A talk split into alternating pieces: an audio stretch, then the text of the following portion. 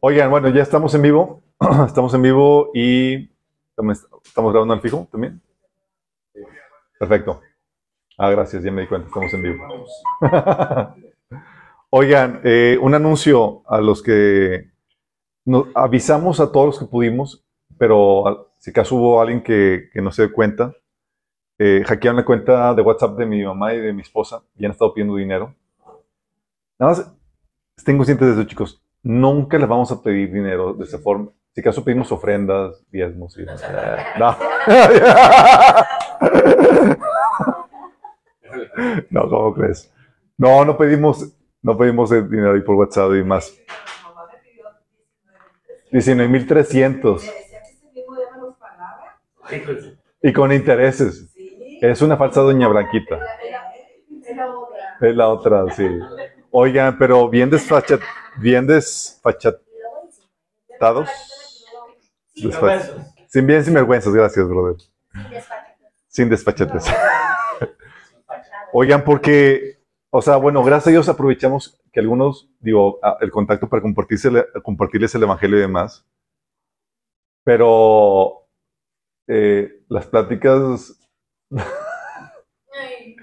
se arrepiéntanse y demás, y el tipo dice, sí, pero no, no vivimos de, aire, deposítele por favor, y lo pone así. Oye, qué mala onda. Sí, es todo un borlotes. O sea, sí la necesidad. Oye, pero se notan bien chambeadores, si lo hicieran eso para bien. Pero pues bueno, compartimos el, Evangelio. Compartimos el Evangelio, aprovechamos ese, esa situación para compartir el Evangelio y ya está. Y la idea es que eh, aprendamos de esto todos, chicos. Por favor, pónganle los dos pasos de seguridad, den de alta su correo electrónico y y su código ahí, porque de otra manera es bien latoso, chicos. Y luego darte cuenta que algún familiar o amigo se haya, haya caído en, eso, eh, que haya depositado. bueno, hay de contactos, de contactos.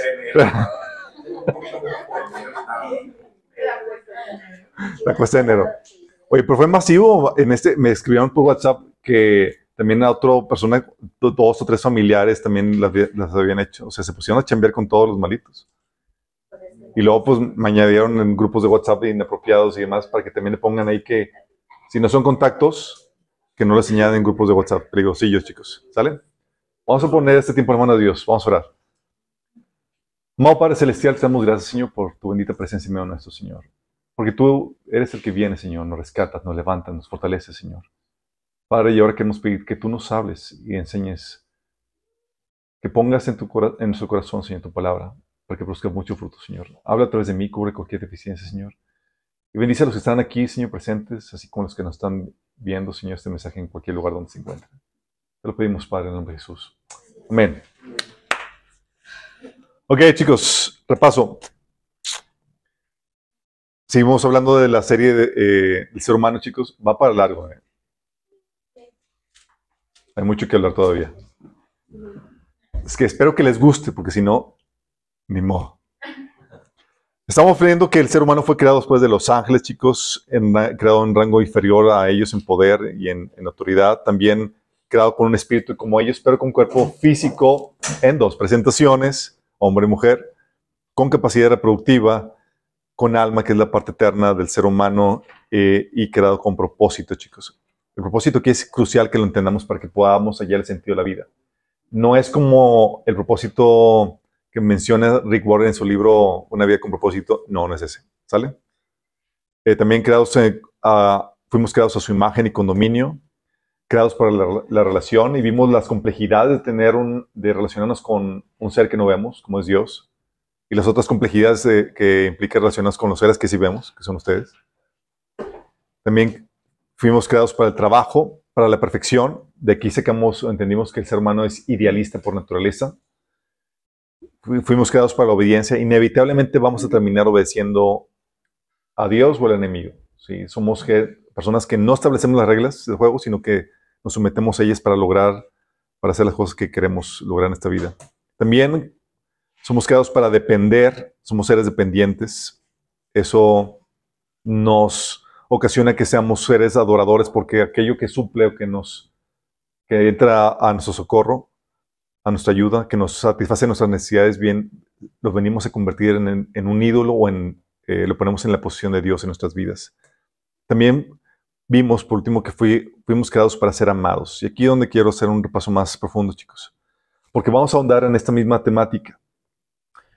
Estuvimos platicando que fuimos creados para ser amados por Dios, ¿se acuerdan? Y por ello fuimos diseñados con un hueco, como un vaso, ¿sí? Para ser recipientes del amor de Dios. ¿Se acuerdan de eso? De hecho, de ahí en el taller de sanidad emocional vimos que quien te llena tu vasito por ese hueco. Y ese vacío lo vamos a llenar, buscar llenar o con Dios o con el mundo. ¿Sí? Eh, porque por naturaleza somos, y por eso chicos, como porque tenemos ese hueco y vamos a buscar llenarlo, somos por naturaleza personas interesadas. Inevitablemente. ¿Sale? Eh, y lo que sea que utilices, vas a convertir eso que utilices para llenar ese hueco en tu Dios. Si no es Dios, en un ídolo. Y habías comentado que cuando no lo suples en Dios, nunca vas a poder satisfacer ese vacío, porque ni el amor de otros, ni aún tu amor por ti mismo, te va a satisfacer. Somos seres en bancarrota emocional, habíamos platicado. ¿Sí? tenemos esa sed, ese vacío que, eh, por esa sed, por ese vacío, eh, que no podemos amar, eh, tenemos que satisfacer esa sed, ese vacío para poder amar desinteresadamente. Se satisface en Dios, ya que se satisface eso, podemos empezar a amar desinteresadamente al prójimo. De otra manera, no se va a poder mostrar ese amor desinteresado. Por eso, Dios conociendo nuestra situación, dice la Biblia que Dios nos ama primero y nos enseña a recibir su amor. Por medio de nuestra comunión con Él, por medio de nuestro conocimiento con Él, de, Él, si aprendes lo que Él hizo por ti, eh, por medio de, las emociones, sientes la presencia de Dios que te llena, llena tu corazón de amor. Y también de, por medio de la experiencia, en el día a día vas viendo los detalles y cuidados de Dios para con tu vida. ¿Se acuerdan que habíamos visto eso? También por ello, cuando llegamos a Dios, a Cristo, chicos, lo que Dios tiene que hacer para que puedas tú recibir el amor de Dios sin obstáculos, habíamos platicado, tienes que renovar tu mente para que puedas ver cómo te ama Dios, ¿sí? cómo te amó, cómo te ama y cómo te amará. Porque Dios no ama como el ser humano ama. Es más complejo, chicos, si tienes que entender la mecánica del amor de Dios. Entonces tienes que renovar la mente, pero también tienes que restaurar tus emociones para que puedas recibir su amor. Porque por las heridas emocionales los receptores del amor quedan dañados y nos bloqueamos a recibir el amor tanto de Dios como del prójimo. Y también se tiene que restaurar tu voluntad porque venimos con viejos hábitos muy arraigados eh, de cómo satisfacernos emocionalmente fuera de Dios y por inercia, por el hábito, nos vamos dirigidos eh, a, esos, a esas muletillas emocionales esas cisternas rotas. Y Dios tiene que reformar nuestra voluntad para poder eh, realmente satisfacernos emocionalmente, para que lo busquemos en Él. No hay problema. Me gusta cómo hablar españoles. Y para eso entonces Dios va a querer, va a tener que trabajar en ti para quitarte las muletillas emocionales, te va a deceptar y eso implica un montón de cosas, chicos. Sí. Es ahí donde habla la Biblia en Hebreos 12 de la disciplina del Señor, donde duele al inicio, pero produce una cosecha abundante de justicia para los que son ejercitados en ella. Y habían platicado también que un corazón vacío lleva a las obras de la carne, mientras que un corazón lleno lleva a los frutos del Espíritu, es decir, a desarrollar madurez.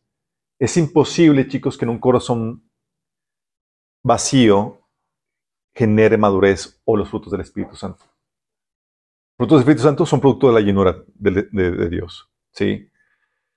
Eh, y al fin habíamos platicado de todo esto, no es enfocarnos en nuestras necesidades y satisfacernos. El enfoque de todo esto es satisfacer nuestras necesidades para que terminemos dando gloria a Dios, que es el propósito final de todas las cosas. ¿Vamos bien? Pero en medio de esta, de esta teoría que habíamos aprendido, tenemos que entender que el corazón es bien engañoso, chicos. Y a menos que no desglosemos cuándo estamos, eh, los síntomas que te ayudan a detectar cuándo estás lleno, cuándo estás vacío, te puedes hacer tonto y decir, no, yo estoy lleno, yo estoy con el Señor y demás, y estás bien vacío. Sí. Dice la Biblia en Jeremías 17, 19, el corazón es el, engañoso es el corazón más que todas las cosas y perverso. ¿Quién lo conocerá? ¿Y cuántas veces no nos ha engañado nuestro propio corazón? Que pensabas que tú hacías las cosas con una motivación y de repente saca a lucir Dios que, ups, lo estaba haciendo con otra motivación. O había cosas que ni siquiera te habías dado cuenta que había. Y Disney te dice que sigas tu corazón y el Señor dice, no confíes en tu corazón. Qué fuerte. Y el corazón puede decirte que estás lleno, satisfecho en Dios, cuando en realidad nada que ver. Entonces quiero que veamos los síntomas de la desconexión de Dios o del corazón vacío o no satisfecho. ¿Esto qué te va a ayudar? Te va a dar sabiduría para que entiendas, así como vimos, ¿se acuerdan taller de sanidad emocional? Los síntomas de las heridas que te ayudan a detectar, ah, tengo esto, tengo una herida, chino. Ya no te puedes ser tonto. Ya sabes qué está pasando y cuál es la mecánica, tienes los síntomas, ya sabes que tienes una problemática ahí. If you have the fruit, you have the root. Tienes la problemática. Pero lo mismo pasa con el corazón vacío. Y es cierto que ah, las heridas pueden ocasionar síntomas del corazón vacío, pero si tú estás bien con el Señor y estás sano y demás, seguramente es por estas cuestiones, que, no te has llenado en el Señor. Y la llenura del Señor se busca continuamente, día a día, chicos. Así como eh, la Biblia habíamos leído, visto en las sesiones anteriores, cómo nos enseña a buscar al Señor cada día y buscar su llenura cada día, así como comes. Sí. Primer síntoma, chicos. No lo estoy poniendo en orden de, importancia, lo estoy poniendo en orden de lógica para poder desglosar la temática. Es egoísmo. ¿Puede un cristiano ser egoísta? Oh, sí. Egoísmo es un síntoma, chicos, en donde solamente ves por ti y para ti. El egoísta, dice la Biblia en Proverbios 18.1, dice, busca su propio bien, contra todo sano juicio se revela.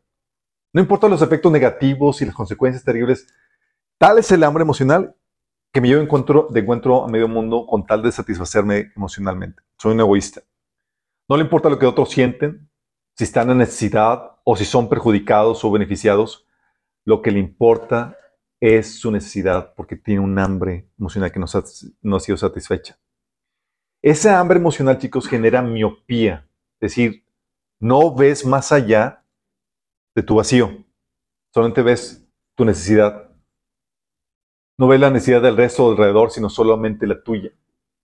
Puede venir tu hijo, así como platicamos en episodios de, de sanidad emocional, puede venir tu hijo reclamándote, es que nunca me pusiste atención, nunca me reclamando su, que nunca le llenaste y demás. Y tú, como estás vacío, le dices, no, es que tú nunca me pusiste atención a mí. Tú hubieras comprendido cómo yo estaba y las problemáticas y más, pero nunca fuiste comprensivo con... ¿Y qué haces? Mandaste a la porra lo, la, la necesidad de tu, de tu hijo y te enfocaste en las tuyas. Porque es un síntoma de, de, de, un vacío, chicos, genera esa miopía. Entonces, gente empedernidamente egoísta denota esa, esa, ese vacío, esa ausencia del amor de Dios en sus vidas. ¿Vamos comprendiendo? Pero la situación, eso es muy fácil de detectar. La situación se vuelve más compleja, chicos, cuando el egoísmo se disfraza de amor. ¿El egoísmo se puede disfrazar de amor? ¿Cómo puede disfrazarse de amor? Si han visto un meme de como que vamos a ver quién está detrás de esto. Y, egoísmo.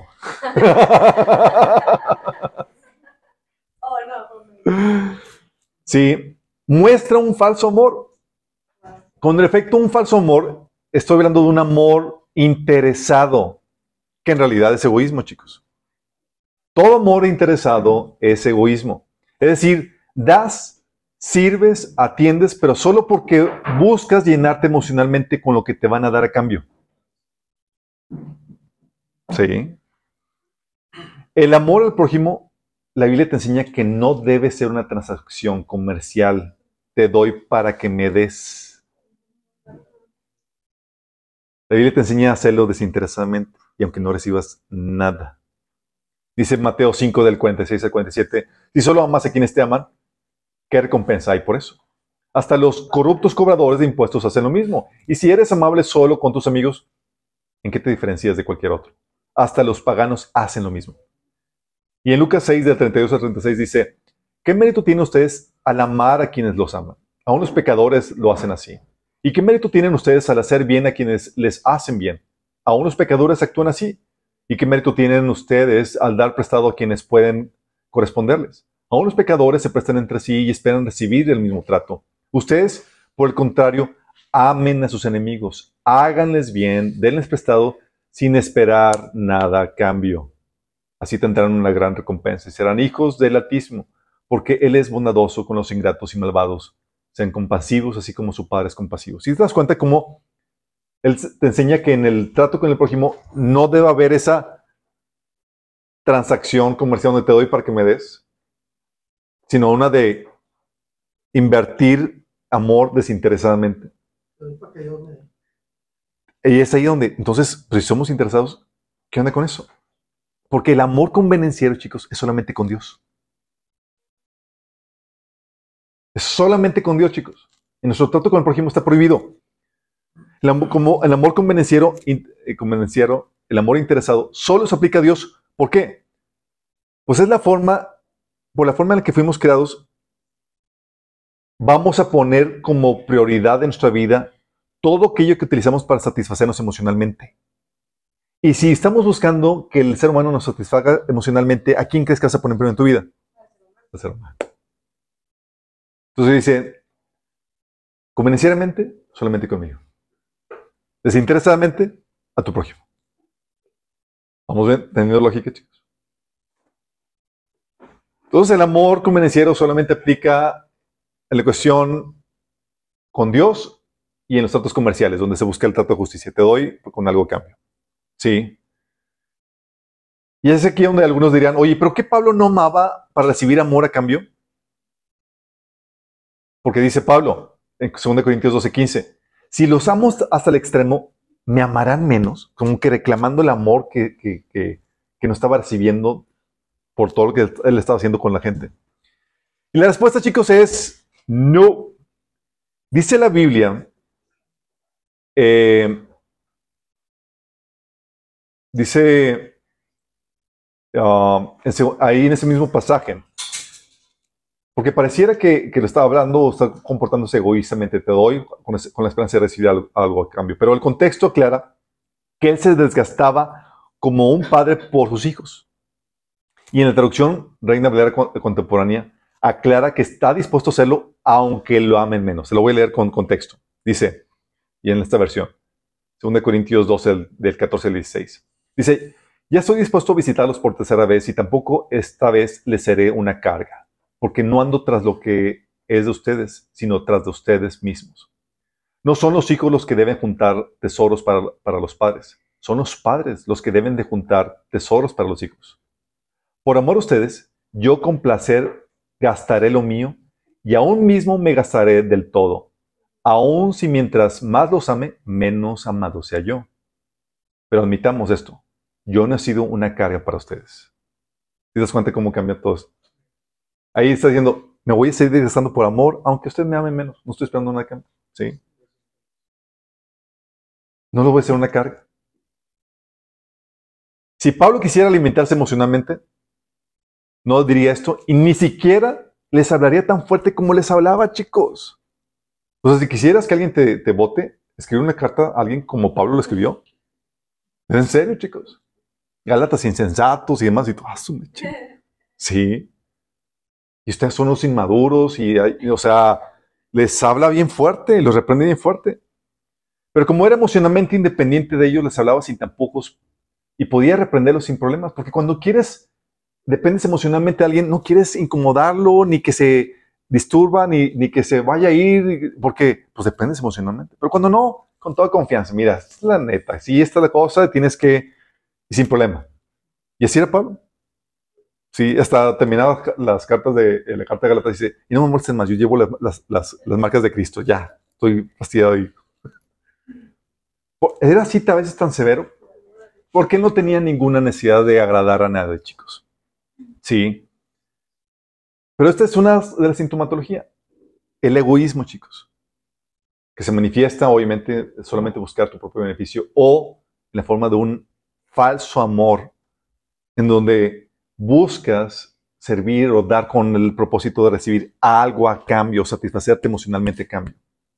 Lo cual está prohibido por Dios en tu vida porque lo único que debes, la única satisfacción emocional que debes de recibir no es del ser humano, sino de Dios. Porque si no lo haces así, vas a terminar convirtiendo en un ídolo aquello del cual estás recibiendo esa satisfacción emocional.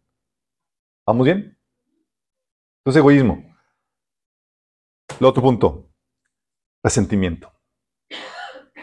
¿Por qué el resentimiento podría convertirse en un síntoma del el vaso vacío, chicos? Resentimiento, ¿por qué? Porque no ven por ti o no te corresponden lo que diste. Cuando tú estás dando con ese amor falso para que te den y no te corresponden, chicos. Uh. Uh. No ven por ti, no te corresponden lo que diste y la herida por no ver la expectativa cumplida empieza a suceder. Sí, te resientes te resientes contra todo aquel que esperabas que te satisfaciera y no lo hizo. Ah, esperaba que vienen por mí no lo hizo. Esperaba que me aceptaran no lo hicieron. Esperaba que me, que, me reconocieran me dieran gracias y nadie ni siquiera lo hizo. Esperaba que me ayudaran y me dejaron solo. Mientras ignoran a Dios ahí al lado de ellos, presto para satisfacerlos y darle todo lo que necesitan. Y, yo así como que yo, no, Señor, es que ellos. Es que ellos no me están dando esto. Y el Señor, yo aquí, aquí. No, no, ellos, sí. Mételo.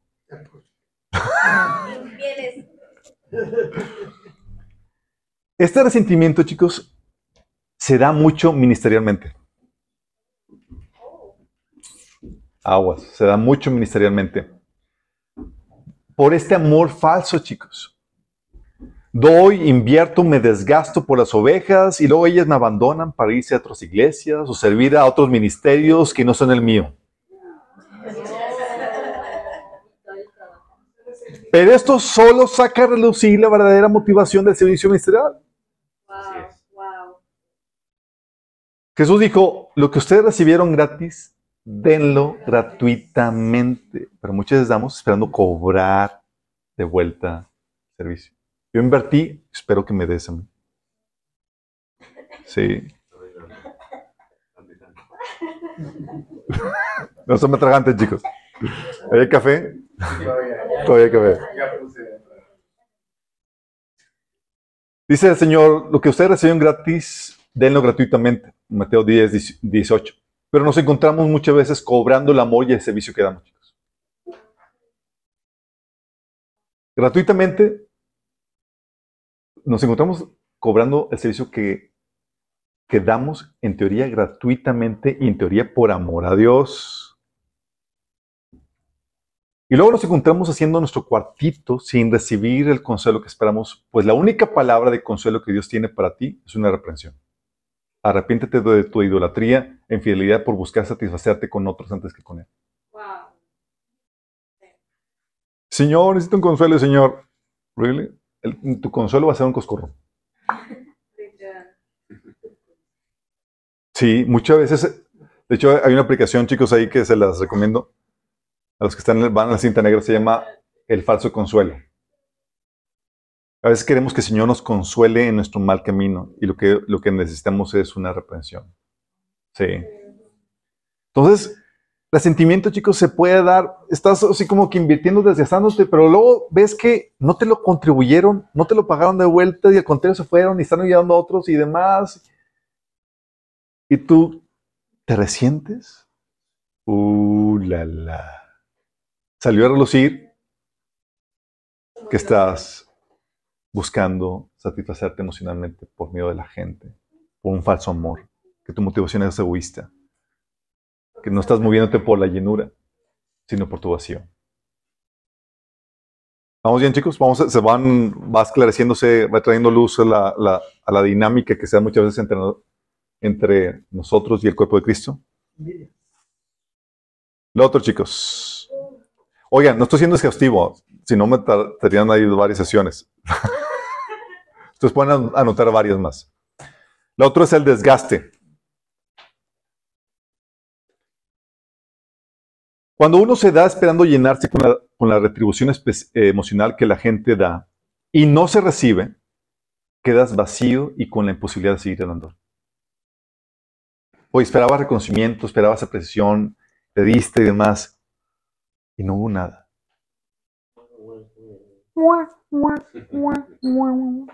Te quedas vacío. Y sin la, posibilidad de seguir dando. ¿Qué motiva al pobre, desgastado corazón, chicos? ¿Qué lo motiva? O sea, me doy por todos y nadie ve por mí. La pitipari. No tengo ni tiempo para mí, pobre de mí. Ni siquiera me agradecen o valoran lo que doy. Quedas emocionalmente vacío, sin la fortaleza emocional para seguir dando, porque no estás recibiendo nada a cambio. Y estás en quiebra emocional, acuérdate. El corazón lleno en el Señor en cambio, encuentra la fortaleza emocional para seguir en medio del desierto emocional. Y con desierto emocional hablo cuando no ves resultados, cuando no ves agradecimiento, cuando no ves aprobación, cuando no ves reconocimiento y no ves amor. Por eso dice la Biblia en Isaías 40, del 29 al 31. Él da esfuerzo al cansado y multiplica las fuerzas al que no tiene ningunas. Los muchachos se fatigan y se cansan, los jóvenes flaquean y caen, pero los que esperan a Jehová tendrán nuevas fuerzas, levantarán alas como las águilas, correrán y no se cansarán, caminarán y no se fatigarán. Dices, esperar en Jehová, esperar a Jehová, ¿qué? ¿Qué esperamos de Jehová? Nuestra alabanza y aprobación. El oír, buen siervo fiel, sobre el poco has sido fiel, sobre mucho te pondré. Como dice Romanos 2.29, una persona con un corazón transformado busca la aprobación de Dios, no la de la gente. Cuando tú encuentras tu aprobación, tu satisfacción emocional, tu porra de parte del Señor, Él te llena emocionalmente y eso te da la fortaleza emocional para seguir en medio del desierto emocional. ¿Vamos captando, chicos? Y no depende, ya no depende de, de porque sí, ah, tienen que estar muy conscientes que la cuestión emocional, la actitud es lo que determina si continúas o no. Te puedes desgastar, te puedes desanimar. Y el desgaste, chicos, es una realidad, el desgaste emocional. Pero eso es síntoma de que no te estás satisfaciendo en Dios. Si no estarías aquí viviendo este pasaje de Isaías cuenta del 29 al 31, con nuevas fuerzas, ¿sí? Corriendo y no cansándote, porque estás nutriéndote emocionalmente de Dios. Esperas, llegas con el Señor y llegas con el vaso vacío. Señor, espero en ti. ¿Qué esperas? Tanque lleno, Señor. Sí. Como dice, eh, Salmo 63, Señor, te busco, tú me satisfaces mejor que un banquete. ¿Vamos bien entendiendo, chicos? Ese es el desgaste. Y eso es muy importante que lo entiendas porque, oye, empiezas a vivir desgaste emocional y es, oh my goodness. Tienes que estar consciente de eso. Sí. Lo otro, chicos, idolatría. Miren, no recibir la recompensa emocional que uno busca lleva al desgaste y a tirar la toalla. ¿Vamos? Pero al recibirla, si eso era lo que uno buscaba, lleva a la idolatría. Entonces, por un lado te lleva al desgaste y a tirar la toalla, y por otro lado te lleva a la idolatría, si es lo que estabas buscando. Recibir la, eh, lo que estabas buscando, si la recompensa emocional por parte de la gente. Miren, la gente va a darte gracias, va a eh, darte reconocimiento y demás. La problemática no es eso, la problemática es cuando esto lo estás buscando para satisfacer tu vacío. Cuando no es lo que, cuando lo recibes y no lo que estás buscando, porque tú estás satisfecho en Dios, eso lo desprecias. Sí, porque no, no lo requieres ya en tu vida. No te es importante, porque tienes ya la aprobación que viene de Dios. Pero cuando sí, y es lo que estás buscando, oh my goodness, empieza uno a perder piso. ¿Sí? se convierte en idolatría. Porque cuando alguien o algo te está supliendo tus necesidades emocionales, eso se convierte en lo que más amas en la vida. En idolatría, como dice Efesios 5:5. Sea tu líder, tu esposo, tu amigo, tu novio, tu ministerio. Por eso las problemáticas de, que, se viven ahora como el culto al líder. ¿Por qué? Porque elevamos al líder y lo ponemos en un pedestal, dejamos que se exalte sobre nosotros para que su alabanza hacia nosotros sea más rica. Haz que esta gran prominencia que yo lo exalté al estatus de prominencia me está reconociendo. Ah, qué rico se siente. Porque si te alaba un pobretón, pues ¿qué? Estamos conscientes. No, eso no aplica. Por eso dice Isaías 5 eh, del 31, dice, los profetas dan profecías falsas y los sacerdotes gobiernan con mano de hierro. Son autoritarios, intransigentes, se posicionan sobre la gente, dominan sobre ellos, y lo dice, pero todavía a mi pueblo le encanta que sea así. ¿Por qué harían eso? Porque si, porque si ponen al líder en un pedestal y dejamos que se exalte sobre nosotros, la alabanza, el conocimiento que ellos nos otorguen, va a realmente satisfacer. O va a sentirse mejor. Sí. Porque dice, oye, el gran personaje me felicitó, me llamó a su presencia, tal, tal persona y demás. En cambio, si soy manso y humilde, si la persona es mansa y humilde y pasada desapercibido, como Jesús, que decía que es manso y humilde, o Isaías 53, 11 que dice, no había en él belleza ni majestad alguna, su aspecto no era atractivo y nada en su apariencia lo hacía deseable. O como decía Jesús que vino a ser siervo de todos y lavar los pies, y dices, recibir la alabanza de una persona así, pues no tiene, no encaja dentro del paradigma del mundo y es despreciable para dentro del paradigma del mundo, a menos que sepas quién realmente es esa persona. ¿Vamos entendiendo? Por eso la gente sigue a esos líderes autoritarios, prominentes, orgullosos que se posicionan y tienen título y demás, porque si están buscando satisfacer eso, chicos, eh, satisfacerse emocionalmente de ellos, tiene que ser alguien que tenga esas credenciales y que tenga todo ese rango y todo eso que eh, se alaba en el mundo. Entonces la idolatría, que es el culto al líder, culto al ministerio, lo que tú quieras, conviertes en eso en tu ídolo. ¿Vamos bien, chicos? Otro síntoma,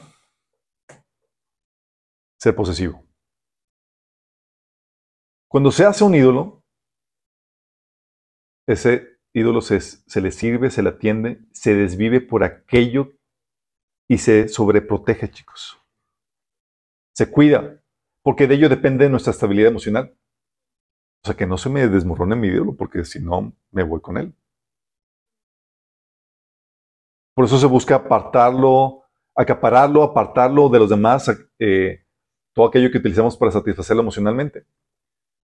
El novio con la novia, sí, por eso suele, esa es la, la, relación muy positiva. O el esposo con la esposa y viceversa. No sé si vieron un, estaba circulando un, video y eso te toca ver en los reels ahí, de una esposa que no deja salir de su esposo.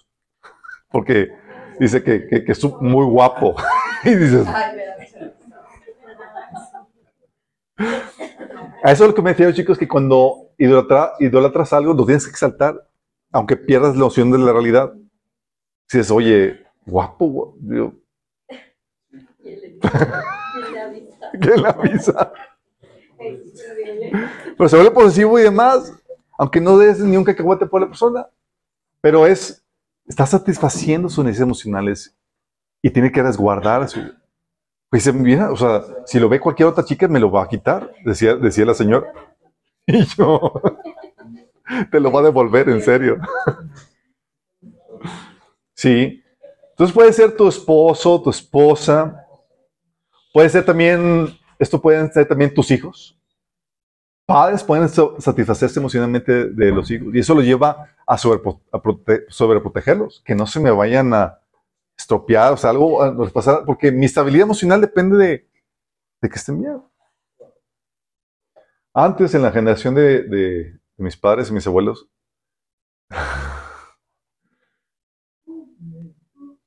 los hijos eran una situación donde si venían y llegaban, entraban, salían y los, muchas ni los fumaban.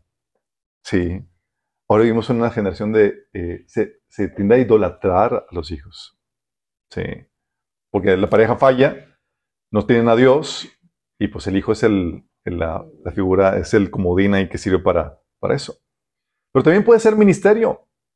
¿Qué crees que sucede cuando utilizas el ministerio para satisfacerte? Para eh, lo empiezas a proteger a costa de celo ministerial, chicos. O la exaltación de ese ministerio también. Es que ministerio, sí. Y esto también puede ser en los miembros de una congregación. Sí. Que se empiecen a sobreproteger a los miembros, porque de eso depende su vida emocional. Cuando uno está lleno, en cambio, chicos, no es positivo, sino todo lo contrario. Deja libre a la gente. Jesús buscaba volverse dispensable y era desprendido con la gente. En un episodio en Juan 6, 66 al 67, dice, a partir de que de, entonces muchos de sus discípulos dejaron de seguirlo y ya no andaban con él. Y no estaba Jesús detrás de ellos, vengan, come back, come back. Estaba detrás de ellos, chicos. Y de hecho, a los doce que quedaron así medio temblando, les dijo, ¿también ustedes quieren irse? Tú no haces esa pregunta si, si quieres que, que se queden, chicos. Y de hecho, tal vez así que en Juan 16, 7 Jesús dijo, les digo la verdad, les conviene que yo me vaya, porque si me voy, el consolador vendrá a ustedes, pero si me voy, yo se los enviaré. O sea, él no estaba con fin de que, chin, alguien va a supar mi lugar y es, les conviene. Desprendidos, ustedes tienen que crecer, tienen que volverse independientes de mí. Sí. Porque no requería a sus discípulos para satisfacerse emocionalmente, chicos. No dependía de ellos. Y en esa fortaleza, paradójicamente, es lo que atrae a los discípulos. Sí. Pablo incluso, tú ves este, esta fortaleza emocional pidiendo, por ejemplo, a Apolo su cooperación. O sea, cuando una persona tiene, hace de su ministerio su ídolo, o sea, protege, no, no a que otras personas vengan y, a lo mejor se, se les agrada mejor la prédica de Apolos que la mía y se me van a la iglesia de Apolos. Pero dice Pablo, dice en 1 Corintios 16, 12, ahora, en cuanto a nuestro amado Apolos, yo le rogué que fuera a visitarlos en compañía de los otros creyentes, pero no estaba dispuesto a ir por la mente. Lo verá después cuando tenga oportunidad. Fíjate, está él rogando el que vaya a visitar a la iglesia que él fundó. Y no eran del mismo ministerio. Sí. O Pedro reconociendo la inspiración de Pablo en sus, en sus cartas, como viene en 2 de Pedro 3, 15. Y decía, tengan presente que la paciencia de nuestro Señor significa salvación, tal como lo escribió también nuestro querido hermano Pablo, con la sabiduría que Dios le dio. Órale. O sea, tú reconocer, gente que otra persona estaba, estaba recibiendo la revelación de Dios para animar y para exhortar a otro. Estás dando cuenta que no estás utilizando el ministerio para satisfacerte emocionalmente. Sí. Podría Pablo llevarse un mérito que tú quisieras para ti y no te afecta. Sí. Porque no, tú estás recibiendo tu satisfacción emocional en Dios. ¿Vamos entendiendo, chicos? Entonces, el ser posesivo es un síntoma de eso, de que quieres, quieres llenarte con aquello que estás cuidando, resguardando, celando. Sí. Cuando estás lleno en Dios, eres bien desprendido, como si no lo necesitaras. Qué fuerte, ¿no? ¿Cómo vamos, chicos? ¿Qué tan, qué, tan vacíos, qué tan llenos vamos? ¿Medio tanque? ¿Tanque lleno? En proceso, en proceso de llenado. Otros síntomas son sectarismos. Cuando satisfaces tus necesidades emocionales, es decir, cuando adquieres tu sentido de valor por pertenecer a tal o cual grupo o seguir a tal o cual líder, lo terminas convirtiendo en un ídolo al cual buscas exaltar por encima de los demás para que realmente pueda satisfacerte como habíamos visto anteriormente. Pero esto implica marcar una división y un desprecio a los que no forman parte de ese grupo. Porque tú estás adquiriendo tu sentido valía al compararte y sentirte mejor que el resto. Tienes que, para que suceda eso, tienes que sentirte menor. Digo que tienes que despreciar al resto. Esto es lo que Pablo reprendía en la iglesia de Corintios. ¿Se acuerdan en 1 Corintios 1 del 10 al 13 decía Pablo, les suplico hermanos en el nombre de nuestro Señor Jesucristo que todos vivan en armonía y que no haya divisiones entre ustedes, sino que se mantengan unidos en un mismo pensar y en un mismo propósito.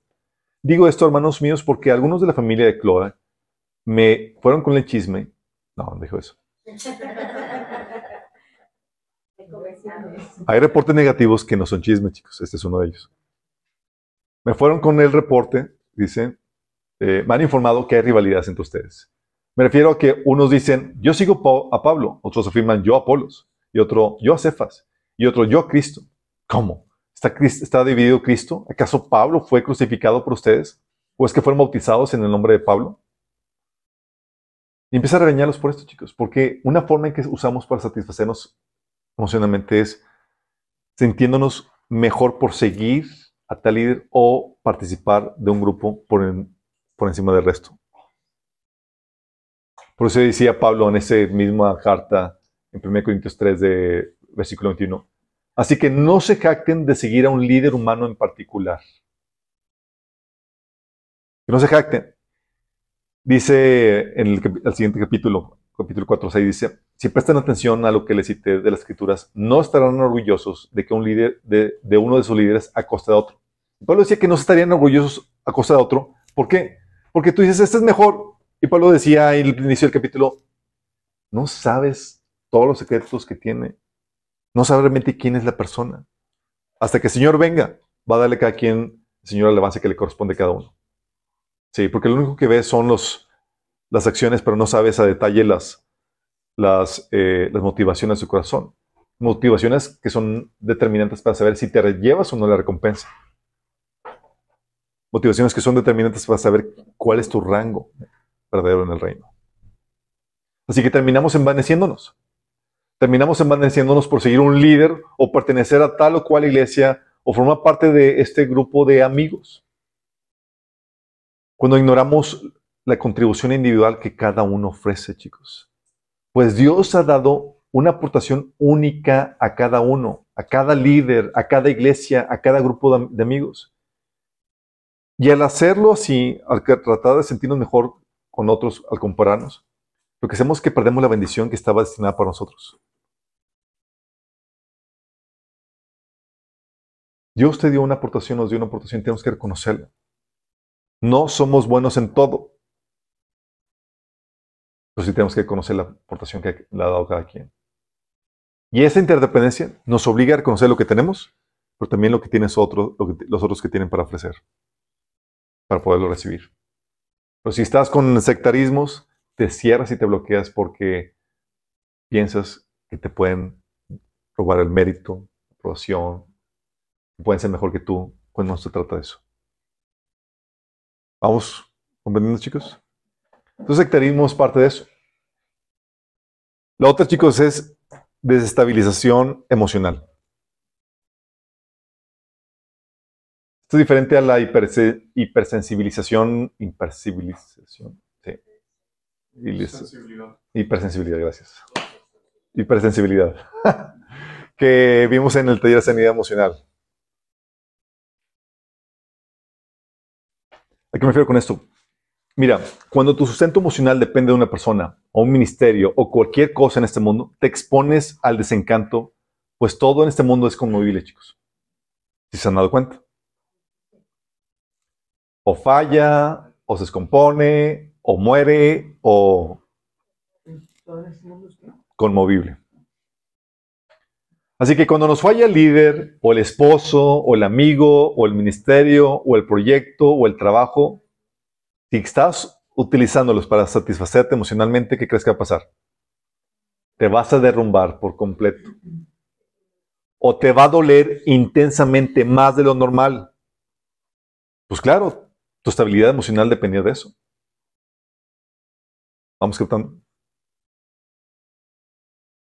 Algo así le pasó a Samuel. Samuel le pasó a, eh, eso con su relación con Saúl. Eh, Samuel fue utilizado para inaugurar, imagínate, al primer rey de Israel. Ungirlo, ponerlo en poder. Él tenía grandes expectativas y se codiaba con el rey. O sea, ya no iba a ser él con Dios profeta, ahora iba a ser con alguien que la gente ve y él iba a ser su mano derecha, el profeta. Imagínate. Y aparte era, o sea, qué rey, chicos. Saúl era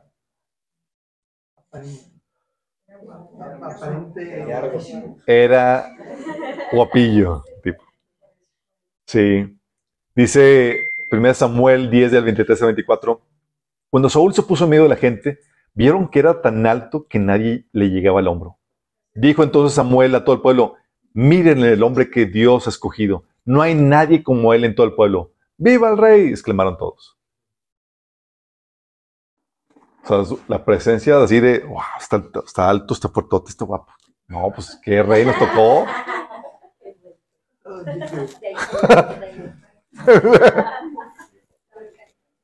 ¿Qué crees o no? ¿Pero qué crees? Saúl fue desechado por Dios. ¿Y cómo crees que le, le pegó a, a Saúl? Mira, tan así que Dios tuvo que reprenderlo. En 1 Samuel 16, uno Señor le dice, el Señor le dijo a Samuel, ¿cuánto tiempo vas a quedarte llorando por Saúl si ya lo he rechazado como rey de Israel? Mejor llena, tu, llena de aceite tu cuerno y ponte en camino, que vamos a girar otro. O sea, no lo superaba, chicos. Le, le, dolió bastante porque empezó a utilizar a Saúl como parte de su, su, su, vaso. su vaso, chicos. Y así pasa, chicos. Cuando te... Les platico, semanas pasadas, por todo el desgaste y demás, algo que suele pasar con tanto activismo, desveladas y cosas que sueles descuidar tu tiempo con Dios o tu calidad con tiempo con Dios. Y pues obviamente en el día a día hay fricciones y demás. Y mi esposa hizo algo, una, eh, algo pequeño, pero a mí me pegó así tan, yo estaba... O sea, me sentí dolido así como que sentí que me iba a sumergir en la, en la por algo minúsculo que dices, pues ya, ya esto ya ha pasado antes, yo a lidiar con esto, y ahora porque voy con el Señor, Señor, no, ¿qué, onda, ¿qué con esto? ¿Qué me está pasando? Perturbación, ¿verdad, Señor? Tal que viene una chin.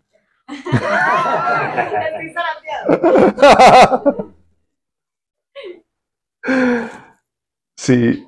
Yo, Señor, ¿por qué me dolió esto más eh, de esto cuando generalmente esto ni en cuenta? Lo dejo pasar. Y el Señor llega, llega al Espíritu y me dice, ¿estás esperando que Dam te llene? Oh, wow. Wow. ¿Has perdido el enfoque en mí? Sí. O sea, ya estaba, porque tú puedes tener relación con Dios y, y, y, verlo nada más como que, ah, ahora qué tal, pero llegar con alguien más y con el enfoque. Mayor. exactamente. Y cuando sucede eso, cualquier detallito que te hagan de la persona que estás esperando y te duele, te desestabiliza. Sí, y yo siento más que ching, ¿qué onda? Pues sí. Porque cuando estás lleno, chicos, o sea, tú estás tan satisfecho que te hacen un desprecio, un acto de cualquier cosa y o sea, te ríes. Pero cuando estás saliendo, o sea, la migajita que estabas pepenando de la gente, te la quitaron y, viene la estabilización. Sí. O sea, me hizo una cara, un gesto y tu día te estás desmoronando. Cuando el Señor tiene para ti un festín para que te llenes. Sí. Entonces, ahí está, es esto de estabilización emocional. Cuando estás lleno, mira, cubre las fallas, los fracasos con mayor facilidad, pues no dependes emocionalmente de eso. No te apegas tanto. Eso, mi esposo me dice, es que tú pareces invencible, a ti nada te pega. Ni... No, digo, sí, sientes, pero no te pega cuando estás satisfecho en el Señor, lleno. Pero cuando estás buscando depender de la gente y demás, te expones a ese tipo de estabilización. ¿Vamos captando, chicos? Ok. Faltan 15. Nah. Solo queda 15 hojas. La otra la otra, eh, otro síntoma es la queja, la quejosa insatisfacción. O lo que sería volverte una persona rencillosa, pendenciera. ¿Qué pasa, chicos? Mira, quererse llenar con las cosas de este mundo inevitablemente va a llevar, te, te llevará al desencanto, a la insatisfacción, al mal humor, porque nada te va a satisfacer nada te va a contentar. Personas con el vaso vacío son como la gotera continua. Nada les satisface, todo les molesta. Sí. Dice la Biblia Proverbios 27, 15, gotera constante es un día lluvioso. En un día lluvioso es la mujer que siempre pelea. Por rencillosa tendencial. Sí. Um, tal así, chicos, dice la Biblia que es mejor estar en el rincón. El borde de la azotea. No, en el rincón de una cantina, el rincón de, del techo. Ese es otro. tonadita. es otro proverbio. Es el proverbio de Pedro Infante 2 que 3.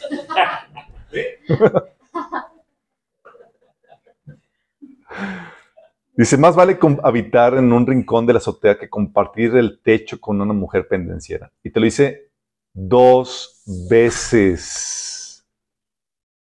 ¿Por qué, chicos?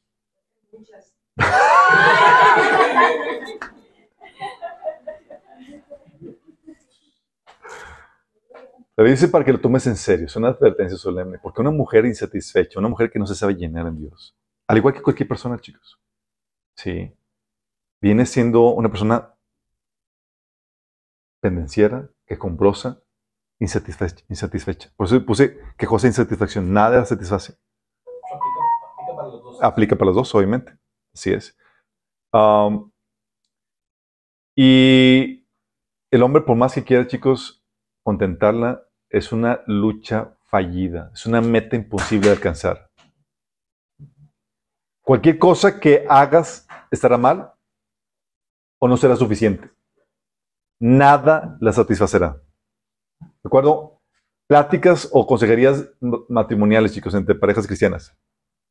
Llegaba el, ma- el marido con, con- con- conmigo y decía, es que, brother, o sea, nada satisface y, y no puedo hacer esto porque si no se enoja. Y lo hago y no se contenta porque lo... Entonces es, pierdo con uno y pierdo otro. Digo, es caso perdido, brother. Resígnate. Vas a perder si lo haces y vas a perder si no lo haces. Sí. Si lo haces porque no lo hiciste tal cual con la perfección y demás y como que no las va- vas a satisfacer. ¿Y por qué no? Si no lo haces, porque no lo hiciste. Tú tienes que enseñar a tu esposa a que vaya a la fuente de agua viva y se llene. Si no se sabe llenar, si no sabe ser feliz y plena en su relación con Dios, tú estás frito. Y vete construyendo un cuartito en el rincón del techo. No necesariamente la esposa. Obviamente, aplica a ambos lados. Así es. Porque es un síntoma de corazón insatisfecho, chicos. Eh, hay una canción de los Rolling Stones que dice que nada me satisface. I get no satisfaction. Sí, esa. Vendieron su alma al diablo por, por, esa, por riqueza, fama y fortuna, y luego resulta que obtuvieron lo que tenían y, y hicieron una canción de No me satisface. ¿Qué pasa, chicos?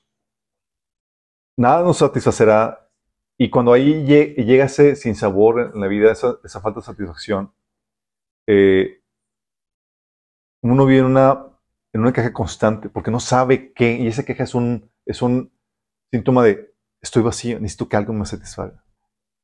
Sí. Y esa queja es solamente una sintomatología, es quiero llenarme con esto, pero no, no funciona. Quiero llenarme con aquello, no es suficiente. Quiero llenarme con... No, nada satisface. Porque lo que re- realmente que están queriendo hacer es llenarse con, con, con algo, con, con esa cosa, con aquello con lo cual, por lo cual se está quejando. Pero es imposible alcanzar esa llenura. Pero si tienes la llenura, chicos, dice la Biblia, todo es celebración. Dice, para el que es feliz, todos los días son de fiesta. Chale. Pero Dios 15, 15. Y dice, para el afligido, todos los días son malos. Pero fíjate cómo está hablando que la actitud determina la calidad de vida que experimentas. No al revés. Es tu actitud. Tú eres la quejosa insatisfacción, síntoma de vacío. O si ves que tú empiezas a quejarte ya de todo, no satisface, ya sabes, chin, ya. Es como cuando el, el motor del carro se empieza a ca- ca- carrascalear por, por la falta de, de, ah, de gasolina, bro. ¿Te ha pasado de que y está tironeando por la falta? No, también así, por aquí. La otra, chicos, demandante. Volverte una persona demandante. Porque nuestra necesidad emocional nos lleva a eso, ser demandantes. Estamos buscando aquello que creemos que nos va a satisfacer y queremos y lo demandamos. En teoría debería ser Dios, como decía eh, David en el Salmo 42, versículo 1, que dice, como el siervo brama por las corrientes de agua, así clama por ti, oh Dios, el alma mía. Pero te está hablando de una situación, una condición del alma que clama, anhela, demanda algo. Y aquí David supo atinarle correctamente que es de Dios lo que debe de llenarse. Pero si no se llena de Dios, ¿no crees que el alma deja de clamar? ¿No crees que si no lo haces en Dios, no, no crees que deja de demandar? Lo sigue haciendo, chicos. En teoría debería ser en Dios, pero cuando no, lo que terminas haciendo es demandando aquello que creemos que nos va a satisfacer. Clamamos por ello. Nos volvemos muy demandantes con las cosas. Como en Génesis 31 tenemos el caso de Raquel. Raquel, en aquel entonces, chicos, así como también ahora con otros aspectos, las mujeres recibían su sentido de valía, de aceptación, de valoración en la sociedad. ¿Saben cómo? Con tener hijos, chicos. Entonces, dice aquí la Biblia, viendo Raquel que no daba hijos a Jacob, tuvo envidia de su hermana y decía Jacob, dame hijos o si no me muero. ¿Era demandante o qué? Por favor.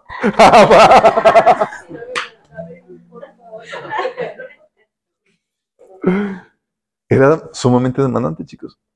Porque cuando piensas que eso te va a satisfacer, lo quieres. Sí, lo deseas. Es que quiero esto y cualquier cosa que sea, puede ser vacaciones, eh, proyectos, etcétera. Y te vuelves así de, de- de demandante. Eres como ese siervo que brama por las corrientes de agua, pero realmente no es por Dios, es realmente por otras cosas. Te vuelves pushy, demandante. La otra es obviamente la manipulación. Por un lado está el que la manipulación, cuando manipulas o cuando eres fácilmente manipulable. Cuando manipulas, obviamente es de esperarse que uno caiga en el querer controlar personas y situaciones para obtener aquello, es decir, el ídolo, que crees que te satisfacerá emocionalmente o que te dará felicidad. Entonces, vas a querer controlar personas, situaciones, con tal de obtener aquello que crees que te va a satisfacer emocionalmente. Vas a manipular gente para sacar dinero, para que te hagan ciertas cosas, para que hagan lo que tú quieres, o sean como tú quieres, vas a manipular, porque crees que eso te va a satisfacer. Sea persona, cosa o situación que estés buscando obtener. Y eso es porque estás, tu alma está clamando por, e- por ese, eso que crees que te va a satisfacer. Eso es por un lado. Pero por otro lado está el que tú caigas en ser fácilmente manipulable. ¿Cómo? Pues buscas agradar eh, a otros eh, como satisface, te, sace- te- te- eh, te satisfaces emocionalmente con la aprobación, la aceptación y evaluación de otros, terminas agradándolos y dejándote manipular por lo que sea con tal de que no te dejen de llenar el vasito, chicos. Gracias. Salud. Entonces, por eso la gente es fácilmente manipulable. Porque, oye, te castigaron con la ley de hielo. O te dejaron de hablar, o te hicieron el fuchi y demás. Y no, no. O te, o te hicieron mala cara. Sí. Deja tú, o sea, la mala cara con alguien vecino, hijo de vecina de X, pero cuando es tu esposo, tu esposa y demás, tratas de ahí de. Sí. Porque estás buscando llenar ahí el, la, eh, tu vaso, tu vacío, con la aprobación, la valoración, la aceptación de, esa persona que amas. Y uno por eso termina agradando al cónyuge antes que a Dios, por ejemplo.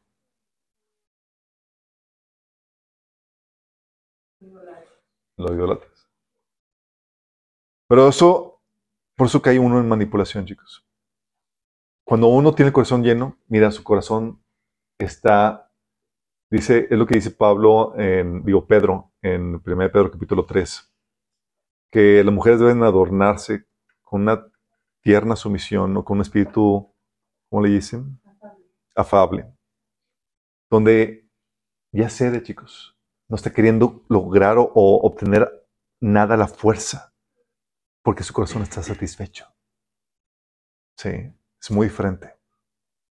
Es un espíritu, como dice Pedro, un espíritu apacible.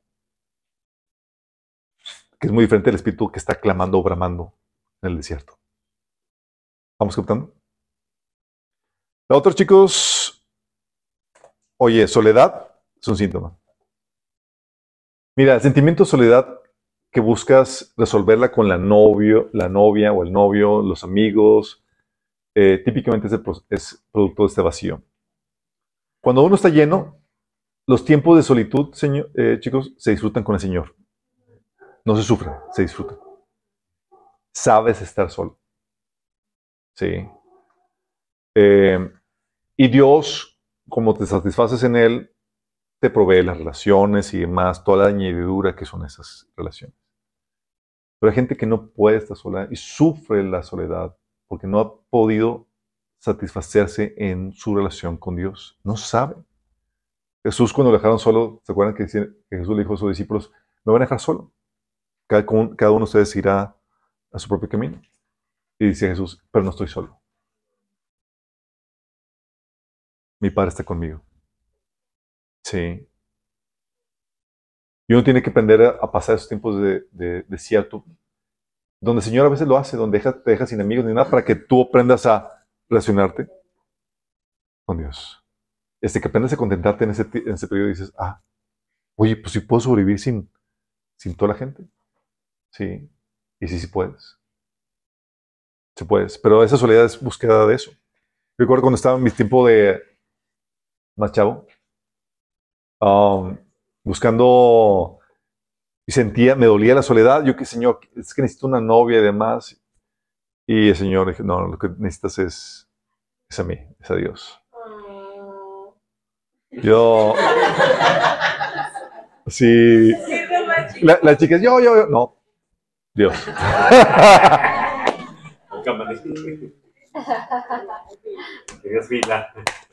Lo que pasa es que, chicos, es muy peligroso. Imagínate, tienes esta soledad y la satisfaces con alguien.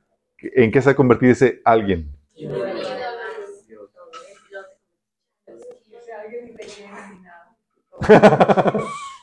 y te desestabiliza. Sí. La otra, chicos, síntoma, por ejemplo, es la infatuación. Ya saben, eso lo vimos en, el taller de desintoxicación sexual. Lamentablemente, la mayoría de los enamoramientos, cuando la persona está clavada con otra, son en realidad, es en realidad solo hambre emocional, chicos, combinada con lo sexual. Sí. Eh, sintiéndose satisfecho con esa persona de la que se está enamorando. O sea, lo que realmente es- no es amor por la persona, es- están realmente utilizando a la persona para satisfacerse. Por eso se sienten tan ligados. Por lo mismo es egoísta, también es irresponsable, porque se enfoca en las necesidades y deseos propios y no considera al otro. Esto lleva a la toma de decisiones necias, ya que se utiliza a la persona en perjuicio de ella. Si me amas, haríamos y eh, no la protege. No, ¿Por qué? Porque está utilizando realmente a la persona para satisfacerse ella misma. No es un amor de verdad. El único aspecto importante que se considera es satisfacer ese urgente deseo, ese hambre emocional. Y se siente que no puede vivir sin la persona que ama, por eso cae en obsesiones. Pero en realidad es puro vacío. Pero como está utilizando esa persona para sat- satisfacerse, siente que no puede vivir. Mira, si sientes que no puedes vivir sin alguien, síntoma un vacío. Sí, que heavy. Es que sin ti no puedo vivir. Si alguien o algo, sí. Es que sin ti no puedo vivir. Ay, chao. Te hace falta más Dios. ¿Se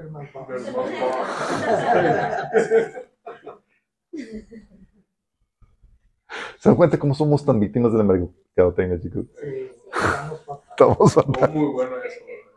Pues la bancarrota. La bancarrota, sí. La otra, chicos, es obviamente la, promi- la promiscuidad, porque muchas personas caen en la promiscuidad porque deben satisfacer sus necesidades de afecto, claro, de la forma incorrecta.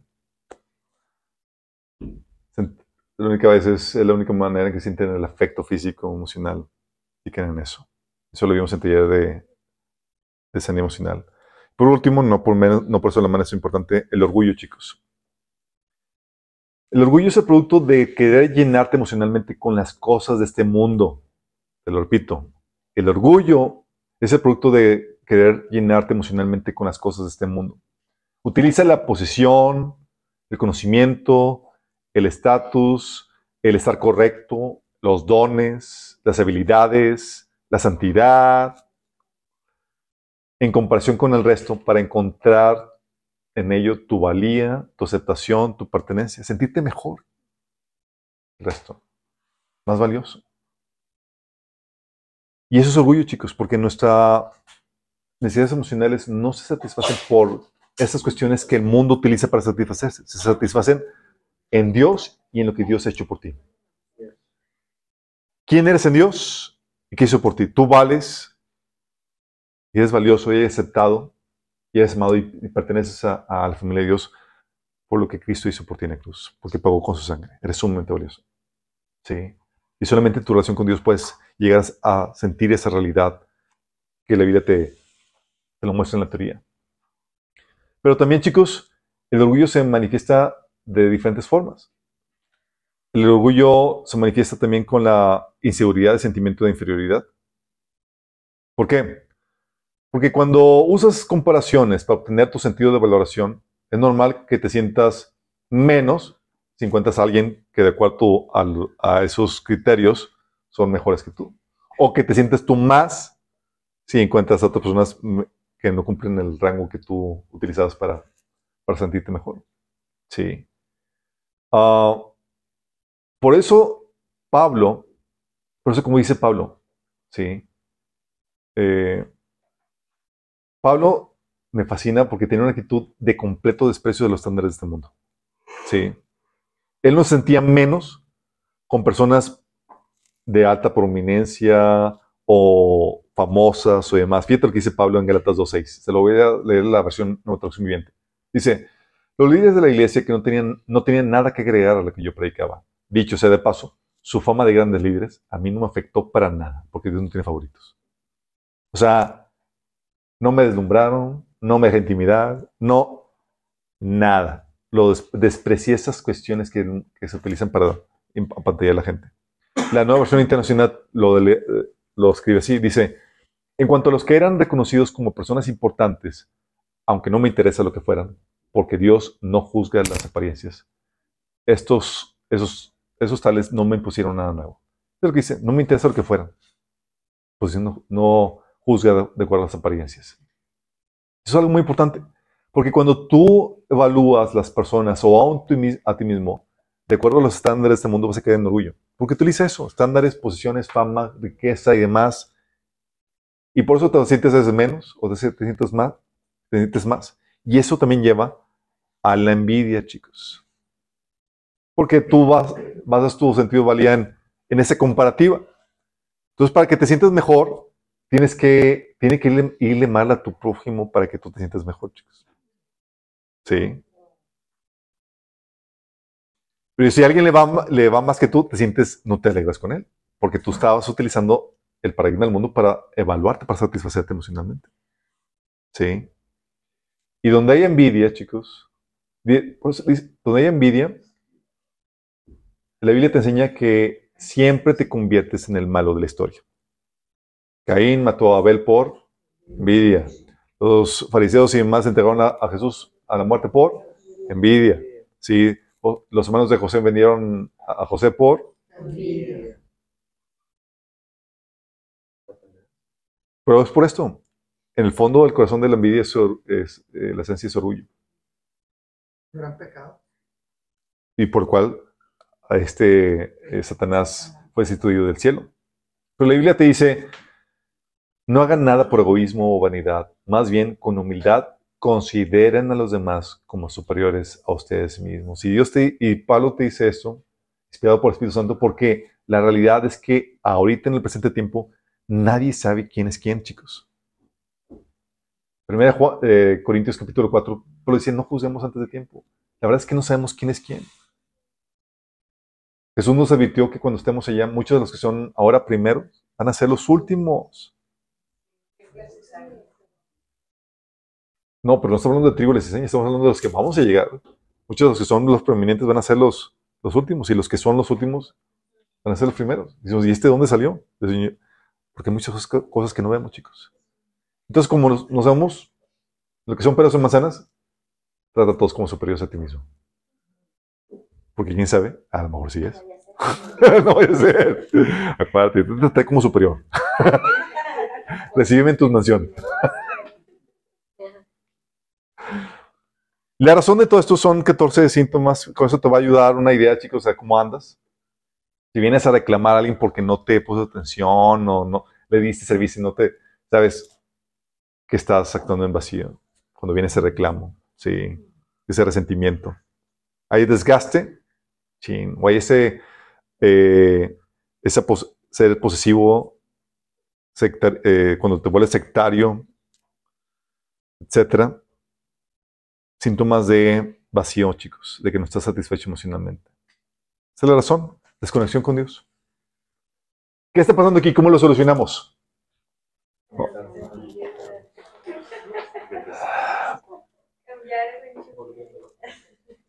O no estás pasando tiempo con Dios. Primera cosa, vamos a ver la, la razón. Hay muchos que simplemente no están pasando tiempo con Dios, chicos. Y luego se sorprenden de que están teniendo ese fruto. Le preguntas, oye, ¿cómo es tu tiempo con Dios? Ah. Ah. Es que te veo muy carnalote.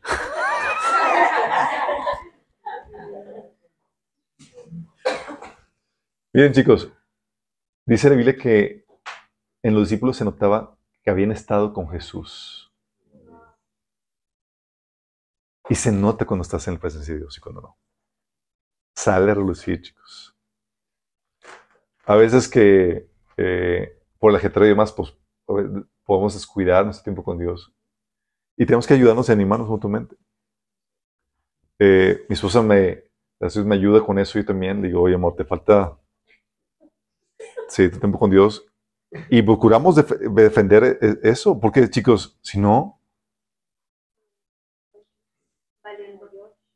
sí. Pero ¿qué, qué tipo de pregunta? Es que no tengo tiempo. No tengo tiempo. O la otra es que no me concentro. Pero mira, dices que no tienes tiempo. Si tu jefe te manda llamar, tienes que apartar el tiempo. ¿Por qué? Pues el peligro que te despida. Y de él provee, de él depende todo lo demás, chicos. Tus estudios, tu trabajo, tu familia. Tú no quieres que te quite nada de eso. Ay, hijito, no, quieres tiempo, no tienes tiempo, déjame quitarte todo lo demás. Y luego el Señor te mete a una cama de enfermedad, donde tienes todo el tiempo del mundo. Cuando No esperamos que no haya sido por falta de tiempo de comunión con Dios. ¿Verdad? Sea, era para, no, era para O- incrementar, ok. Excelente, excelente. Entonces, oye, una razón, oye, no tengo mi tiempo con Dios. ¿Sí? Si estás más en tu tiempo, si no estás dedicando tiempo con Dios, no te sorprendes que tienes esto. ¿Sí? Síntomas de un corazón vacío. Lo otro, chicos, es que, ah, sí tengo, sí tienes ese tiempo con Dios, pero no lo suficiente. Estás como en la película de Pedro Infante. Ya llegué, vieja, ya me voy. Sí saben cuál, digo, porque hay muchos milenios que no saben. ¿A Pedro Infante quién es? ¿Es el de la dieta? Generación Z. De los milenios, es generación Z. Tú, tú sí me entendiste. Yo no. Oye, pero sí, chicos, donde llegas con la presencia de Dios, ya, señor, mira, Señor. Y el Señor apenas iba a contestarte y ya te fuiste. Che, ya se me fue. ¿Qué pasó? Ah. O sea, ni siquiera te iba a dar un abrazo y llenarte con su amor y ya. Pero, pero ¿Qué pasó? ¿cómo, cómo también mueres al ideal? O sea, porque a veces uno quisiera de que mucho tiempo, muchas horas, o sea, como... Levántate más temprano. No, o sea, sí, sí, sí, sí, pero también... ¿Cómo le haces para, oye, debes de tener eso, eso siempre? De, que, Señor- de- tan extasiado que Señor, no me quiero salir de tu presencia. Sí. Todo el- o sea, que tengas eso, eso, eso, eso va a estar. O sea, cuando estás extasiado, eso es, quisieras estar ahí, así como, como los casados que están todavía enamorados. dicen, "Sí, no quisiera irme a trabajar y estar contigo. Claro, ¿verdad? Sí. O sea, se, se debe sufrir cuando sales de la presencia de Dios. Eso es lo normal. Pero llega un punto donde estás en el tiempo con Dios y donde ya te satisfaces lo suficiente, donde el Señor ya te, te, te acompaña y te despacha en tus, en tus quehaceres. Pero muchos no tienen una relación personal, chicos, que realmente lo restaure. Es entrada por salida y no dan chance que se pueda derramar la presencia de Dios en sus vidas. Es tan corto el tiempo que se dejan al Señor así paralizado de que, sí. Entonces, si hay un tiempo mínimo que debes de tener para que puedas salir satisfecho. Mire, yo a veces se me ha pasado que estoy en presencia de Dios y me, me, me consumen los pendientes y la urgencia. Pero al mismo tiempo, siento que el Espíritu Santo me cela y me agarra del corazón y dice, no te voy a dejar ir. Sí, sí, sí. ¿Sí les ha pasado? Sí. Es como que, y me tiene así como que, Señor, ya suelta, Señor, tengo cosas que hacer. Por favor. Y el Señor me dice, no eres mío, aquí vas a estar hasta que, hasta que termine de disfrutarte. Y te quedas sorprendido porque después de estar así, ya te da tiempo para todo. Sí, fluye, pero a veces se me olvida. Sí, se me Pero el Señor a veces te, te agarra y te consume. Pero es algo que es, se requiere un tiempo mínimo, chicos. Entonces puede ser que no estés pasando el tiempo mínimo. Algo que platicamos mi esposa y yo, por ejemplo, en estas últimas sema- semanas, es que nuestro tiempo con el Señor había disminuido en calidad, en tiempo, por, por todo el ajetreo. Los niños y demás. Ya sabes, oye, apartar un tiempo a solas con el Señor, medio del ajetreo, los niños, las responsabilidades, el desayuno, el esposo y demás. Eso es, difícil. Y tienes que pelear por eso, para hacer ese espacio. Entonces, en estas últimas semanas y meses, mi esposa y yo estamos viviendo ese desgaste porque aunque estamos teniendo, el estamos teniendo nuestros tiempos con Él, eran prácticamente, ya llegué, Señor, no, no, no, y bueno, voy. Y Señor, ni dejamos, no damos chance que el Señor contestara, ni nos llenara, ni nada. Sí, por las urgencias. Y eso no debe ser así, chicos. Si quieres que el Señor te llene, debe ser, debes darle tiempo. Sí. Lo otro, o puede ser que estás teniendo tus tiempos con Dios, pero no con la actitud correcta.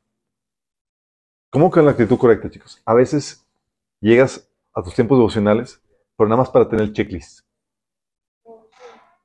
Se convierte en un ritual religioso.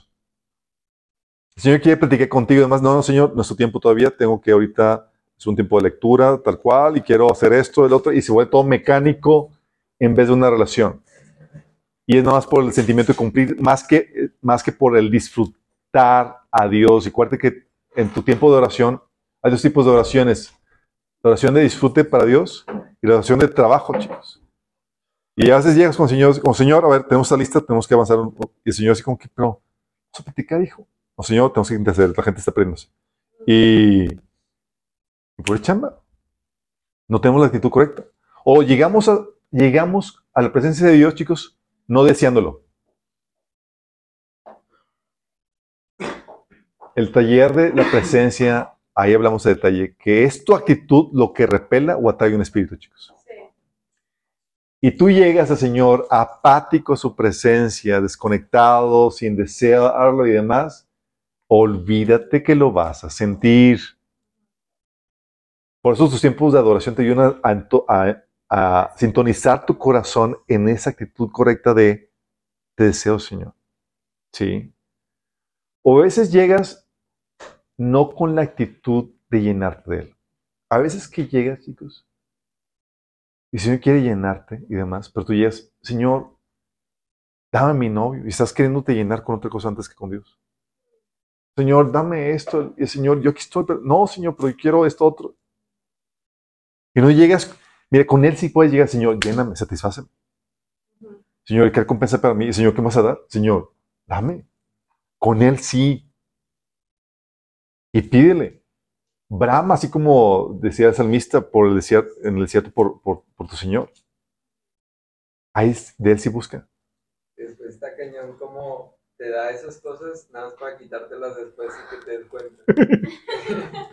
A veces Dios te da lo que... Porque llegabas con el Señor no buscando satisfacer. Mira, dice la Biblia en Salmo, mi corazón ha dicho a ti, busca mi rostro. Pero a veces llegamos con el Señor buscando la cartera. Sí. Así buscando, Señor, ¿dónde está tu cartera? Señor, aquí estoy. Señor, tu cartera. Señor, tu bendición. Sí. y Dios nos- da eso, Señor. Y resulta que no satisface, no nos llena. Sí. O queda, o, resulta ser desagradable. ¿Se acuerdan? Así como el Israel que estaba lloriqueando por carne cuando tenía la presencia de Dios. Aquí es carne. Hasta que te salga por la nariz. Atáscate. Sí. Y dice el Señor, ¿hasta cuándo este pueblo me va a despreciar? O sea, teniéndome a mí y lloriqueando por baratijas. Entonces tú puedes, si va, abordas a Dios con la actitud incorrecta, buscando no llenarte con Él, sino buscándolo, buscando su cartera, su bendición o cualquier otra cosa antes que, que Él, obviamente no esperes mucho resultado. Sí. El Señor te va a dejar pasar por ese desierto hasta que aprendas a buscarlo a Él.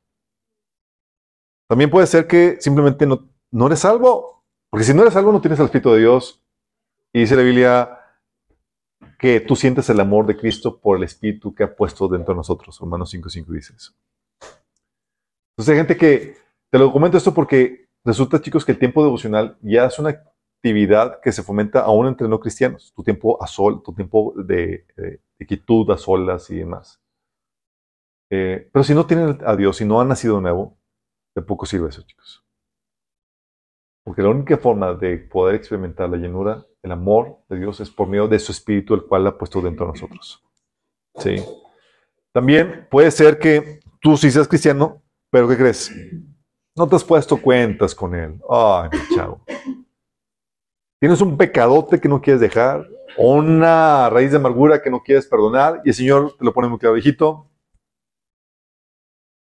Vamos a abordar este tema primero. Confiésame tus pecados. Y tú, Señor, pero quiero alabarte, Señor, hijito, eh, vamos a ponernos de acuerdo. Si no se, se cuarta la relación, chicos. El Señor dice que si tú no perdonas, por ejemplo, ¿qué crees que va a pasar? No te perdona. Qué heavy. Y a veces nuestra relación está coartada porque no nos hemos puesto cuentas con el Señor. No le hemos pedido perdón, no nos hemos arrepentido. O no hemos perdonado a los que nos han ofendido de corazón. Y nosotros tenemos mucho que pagar. ¿Por qué? Porque esa ruptura en la relación ocasiona que tú no seas lleno. Y vacío, chicos, te conviertes en una persona carnal terrible. O puede ser también que no has avanzado en el proceso de restauración. Acuérdate que habíamos visto la vez pasada que para que puedas sentir el amor de Dios plenamente tiene que, tienes que renovar tu mente. Para que aprendas cómo Dios te ama. También tienes que restaurar tus emociones. Hay muchos que requieren, que no han pasado por proceso de sanidad emocional por las heridas, están en ellos el no recibir el amor de Dios. O puede ser también que por su voluntad no entrenada, no ha sido todavía forjada, siguen por sus malos hábitos buscando llenarse con personas, cosas, situaciones. Y Señor no han dejado, nos han dejado moldear. Entonces, obviamente, llegan a la presencia de Dios sin una mente renovada, sin restaurar sus emociones, y entran y salen vacíos. La moraleja de todo esto, chicos, es somos superhombres solamente conectados con Dios. Dice el Evangelio de Juan que, de, que la ley vino por medio de Moisés, pero la gracia y la verdad, o el amor y la verdad, vino por medio de Cristo. Te dice más abajo, ¿por qué? ¿Cómo, ¿Cuál es el secreto de Cristo? Porque actuaba así de amor y, y derramando su amor. Dice, porque Él estaba en el, sentado en el seno del Padre, o sea, en intimidad, en comunión íntima con el Padre. Por eso podía dar y desgastar hasta el punto de decir hasta cuándo tengo que estar con ustedes, chicos. Es la única manera. Si no estás conectado con Dios, va a salir toda la sintomología de ese vacío. Va a estar fácilmente susceptible a, a lo que la gente te haga y demás, te va a pegar más fuerte, va a estar todo quejumbroso.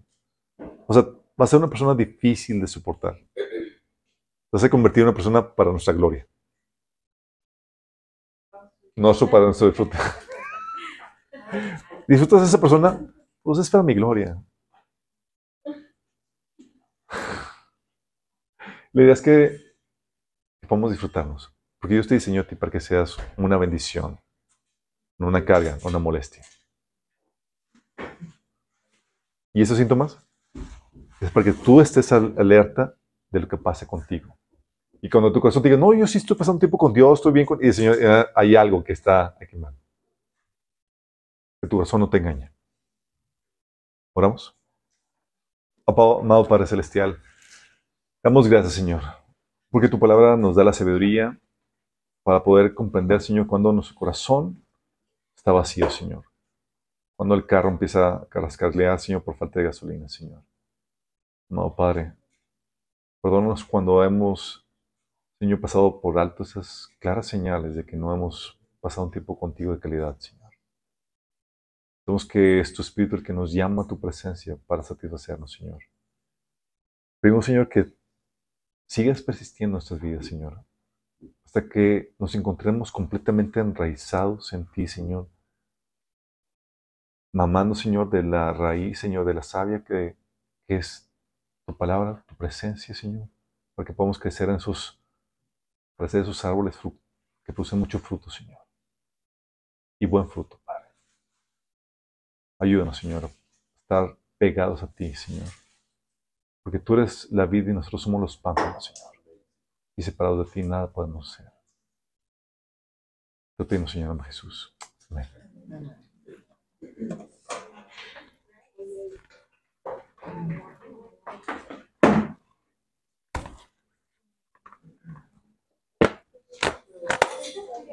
Feliz año a todos. Marita, feliz año. Ya, ya, ya cortamos, ¿verdad? Ya, ya Yo cortamos. gritando, haciendo mi escándalo como siempre. Te extrañaba. ¡Feliz año! Feliz Navidad.